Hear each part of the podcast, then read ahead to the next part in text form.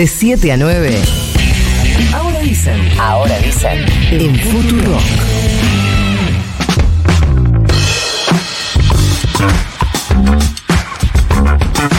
Contábamos al inicio del programa que ayer la Cámara de Diputados consiguió eh, darle media sanción al proyecto que elimina la cuarta categoría del impuesto a las ganancias que pagan trabajadores y trabajadoras para crear un nuevo impuesto a los más altos ingresos, además de eh, otros proyectos, entre ellos la creación de cinco universidades que voy a tratar de decirlas de memoria, si me las acuerdo bien, son Pilar Ezeiza, la Universidad del Delta, la de Madre de Plaza de Mayo y la de Río Tercero.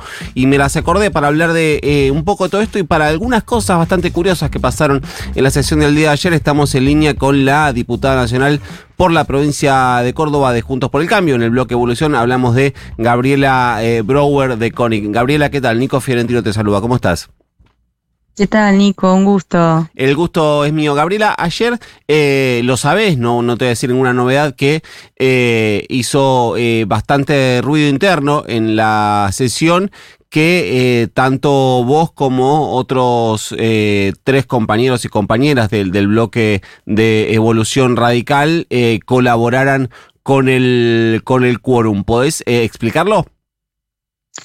Sí, Nico, la verdad que ellos ya tenían el quórum, ya ellos tenían, la verdad, la cantidad de diputados necesarios para sesionar. Nosotros fuimos unos más que estuvimos ahí y, sinceramente también había algo que para mí, en lo personal, siendo de Río Tercero, se, era, era trascendental, que era la creación de la Universidad de Río Tercero como em, reparación histórica a un hecho que nos pasó, ya se va a cumplir 28 años, de un atentado que sufrimos, que fue diseñado, pergeneado por el propio Estado Nacional. A nosotros el Estado Nacional nos hizo volar nuestra ciudad. Nuestra ciudad quedó devastada. Nuestra casas eh, destruidas, siete personas que fallecieron, cientos de heridos.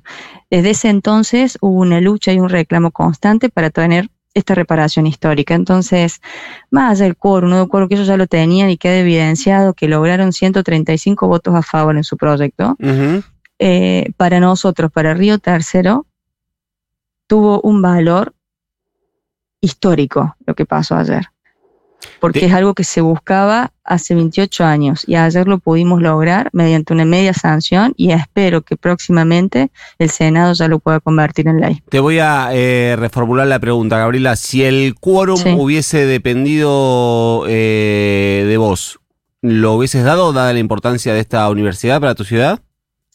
Mira, hubo dos oportunidades que no se pudo debatir, que no logramos los consensos. Eh, y en esta oportunidad sinceramente, me estás dando un caso hipotético, porque ayer no iba a pasar, pero eh, de última, eh, yo creo, por mi ciudad, por lo que importaba el reclamo histórico, por lo que significa, porque para tener una universidad en Río Tercero es algo que va a cambiar la historia de mi ciudad. Eh, creo que, lo, que yo hubiese estado ahí para poder lograr que, mi ciudad logre esta reparación. Pero como te digo recién, es un caso hipotético. Ayer ellos tenían el quórum y, nosotros fuimos cuatro diputados de evolución que estábamos, bueno, ingresamos al recinto como hacemos en un montón de sesiones. Em, cuando íbamos caminando también faltaban algunos del frente de todos por entrar por ende eh, el quórum estaba, sea, y por eso se tornó abstracto.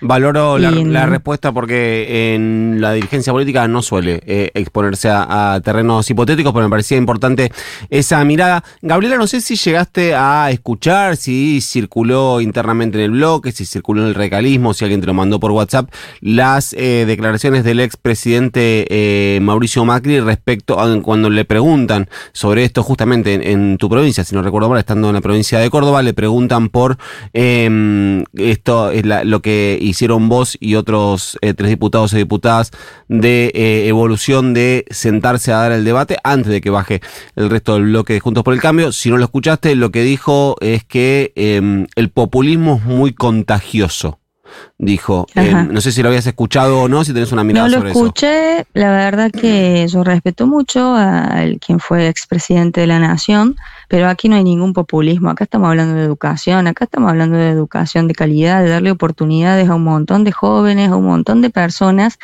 que quieren, que no pueden muchas veces, porque acá hay una realidad, las universidades son gratuitas, pero están ubicadas en algunos puntos estratégicos. Muchas veces no, no pueden ir muchos jóvenes del interior hacia esas zonas. Entonces, eh, para mí la educación es una inversión.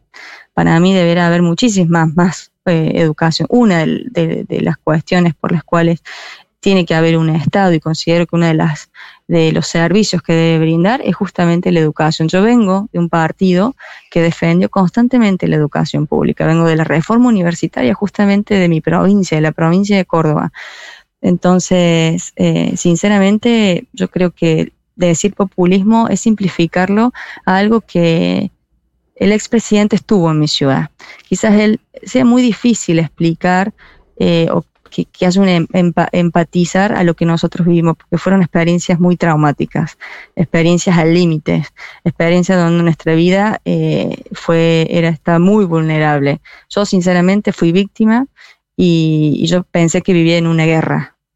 O sea, entonces es muy difícil que puedan sentir la importancia que tenía para nosotros la creación o poder lograr esta reparación, porque era una forma de que el Estado nos pida alguna vez perdón, porque todos estos años nos quiso eh, invisibilizar, nos quiso ocultar bajo la alfombra, casi nunca se habla del atentado y uno de los atentados eh, de, de, la historia nacional de Argentina, junto con la AMI y con la Embajada de Israel. A nosotros, el propio Estado Nacional, está comprobado judicialmente fue intencional lo que nos pasó a Río Tercero. Entonces creo que tendrían que haber estado todos ahí defendiendo nuestra reparación histórica.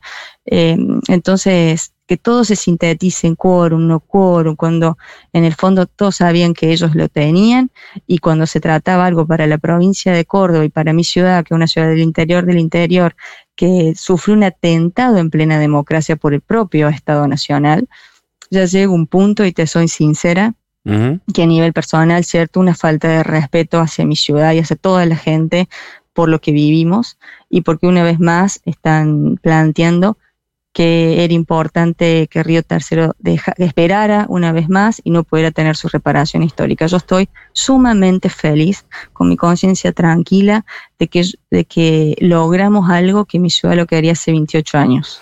Eh, yo, era, yo soy diputada nacional y no podía permitirme que por tercera vez mi, mi no pudiera debatir o tener la, media sanción de diputados para la creación de esta universidad. Gabriela, te hago la, última pregunta, más allá de que después el voto fue em, unificado en todo el interbloque de Juntos por el Cambio, más allá de algunos de algunas eh, ausencias, ¿hubo eh, debate eh, hacia el interior.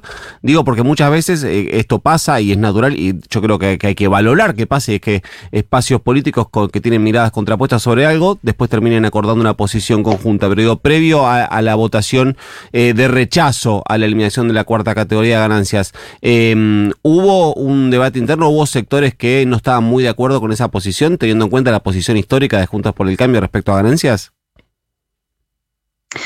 Mira, fue un debate que fue express. O sea, lo anunció más, lo mandó el Congreso y hubo dos días de debate ante una, un impuesto que es sumamente el eje vertebral, debería ser el eje vertebral de todo el sistema impositivo argentino. De hecho, lo es en los países desarrollados. Creo que eh, el debate era necesario. a, eh, reformar el sistema tributario es una deuda que se tiene, que tiene la política todavía para con los argentinos el, me decís e, era importante, es importante hacerle una necesidad, sí, es la forma, no, y la manera que lo hicieron con una inflación de dos dígitos por mes, en donde no, se, no planteaban cómo iban a cubrir eh, el, gasto inmenso que esto va, a derogar, la verdad que era una cuestión de irresponsabilidad y, y, una medida electoralista, y que esto va a generar más inflación. Entonces, eh, darle esta posibilidad de, tener mejores ingresos a quienes ya lo tienen en detrimento de los que menos tienen, nos parecía una injusticia. Debatir este tema dentro de, un, de una reforma integral es sumamente necesario y lo tenemos que hacer, pero no en dos días. Claro. Gabriela, buenos días. Florencia Gutiérrez te saluda. Hablando de la esta necesidad de reforma tributaria que vos decís, junto con el presupuesto 2024 se presenta como una separata en donde básicamente informa que si eh, se quitan algunas exenciones o beneficios tributarios que tienen determinados sectores, eh, eso generaría un ahorro de por lo menos un poco más de cuatro puntos y medio del Producto Bruto Interno. ¿Ustedes van a, van a acompañar esa separata? ¿La pudieron, eh, ya la pudieron eh, leer? Mira, el presupuesto ingresó, mira, si no mal recuerdo, el día viernes. Bueno, tiene que entregar el 15 de septiembre. Tiene eh, miles de hojas. En lo personal no lo pude ni leer todavía. Esto recién empieza el debate y, y, más hizo un acuerdo con Miley de lo que lo iban a debatir después de las pasos.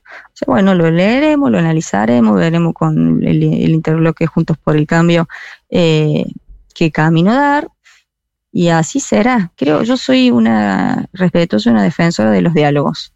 Creo que la democracia se basa en eso y, está el mismo sistema de, que si algunos están a favor, que voten a favor, si no están en contra, que voten en contra, pero den los argumentos y que se den los debates. Pero ahí, por ejemplo, esto empieza ahora, esto empieza ahora y, veremos eh, cómo, cómo plantearemos dentro de Juntos por el Cambio la postura. Pero ahí, por ejemplo, está la posibilidad de que em, los jueces, tanto nacionales como provinciales, paguen el impuesto a las ganancias, que hoy tienen una exhibición de ese tributo. ¿Vos estás a favor de eso? Mira, en, el, eh, en realidad ya están los que son jueces a partir del 2017 se empezaron a pagar ganancias por una medida del gobierno de Cambiemos. Y mm, ya hubo otras discusiones en este tema y hacer un proyecto de ley llega un punto que después se vuelve inconstitucional porque ya los jueces ya tienen derechos adquiridos. La verdad que la aplicación de esto es prácticamente nula eh, eso ya está, ya está saldada, es como una medida más electoralista. Vos me decís, ¿es justo que todos pagamos ganancias? Sí, yo creo que todos deberíamos pagar ganancias.